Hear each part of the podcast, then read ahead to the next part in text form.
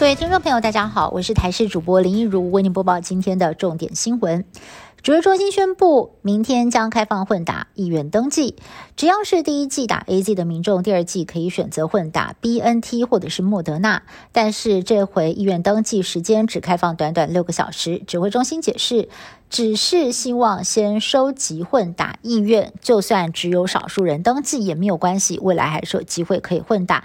而泰大医院的 A Z 加莫德纳混打研究结果也曝光了，从短期的报告来看。A Z 加莫德纳的混打组合在抗体的表现上跟打两剂莫德纳差不多，甚至优于打两剂 A Z。不过副作用也相对会比较严重。指挥中心今天才宣布，从明天开始，已经接种第一剂 A Z 疫苗的民众可以进行混打莫德纳或者是 B N T 的意愿登记。但是民众投诉，澎湖有诊所早就抢先一步开放混打，一共有十五个人接种了 A Z 加莫德纳。对此，指挥中心表示是诊所误解了。指挥中心的公文已经通知诊所停止混打，至于是否开罚，将由地方的卫生局来衡量。将近二十四万剂国产高端疫苗月底即将过期了，其中有七万六千四百剂效期更直到今天。但指挥中心澄清，这些疫苗没有用来让国人接种。而卫副部长陈时中在今天则透露，已经有十八位施打高端的民众完成混打。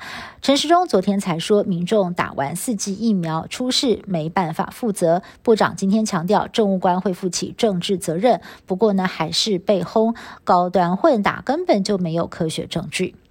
指挥中心在寄出了疫苗催打令，因为国内十八到二十九岁族群的两剂疫苗覆盖率只有百分之三十，比起年长族群两剂疫苗已经超过六成的覆盖率，数字差很大。指挥中心发言人庄仁祥喊话：，要是身体状况稳定的民众，请踊跃的接种第二剂疫苗，同时调整疫苗接种的间隔，A Z 缩短成间隔满八周以上就能够打第二剂，莫德纳跟 B N T 则是缩短成间隔四周就打得到。另外，指挥中心也估算了，有二十六点三万人明年一月底有望能够接种第三剂疫苗。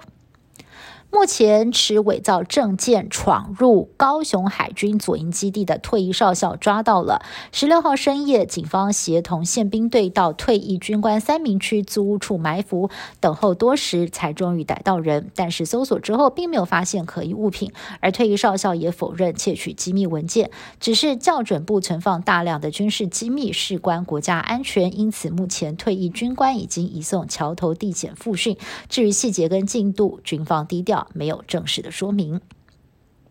拜习会之后，台湾议题持续发酵。美国总统拜登十六号在新罕布夏州出席活动，被记者追问台湾议题的时候，拜登脱口而出表示他是独立的，可以自己做决定。但事后呢，面对媒体的时候，可能是觉得自己刚刚没有说清楚，他又澄清了，美国将交由台湾自己做决定。不过，美国不鼓励台独，会持续遵循台湾关系法。部分的专家认为，拜习会上，美中在台湾问题上依旧是两条没有交集的平行线。而拜登团队官员也证实了，拜登提出要建立合理护栏，解决美中之间的分歧，降低双方误判的可能性。但是呢，针对台湾议题，合理的。护栏还没有建立。以上新闻是由台视新闻部制作，感谢您的收听。更多新闻内容，请您持续锁定台视各界新闻以及台视新闻 YouTube 频道。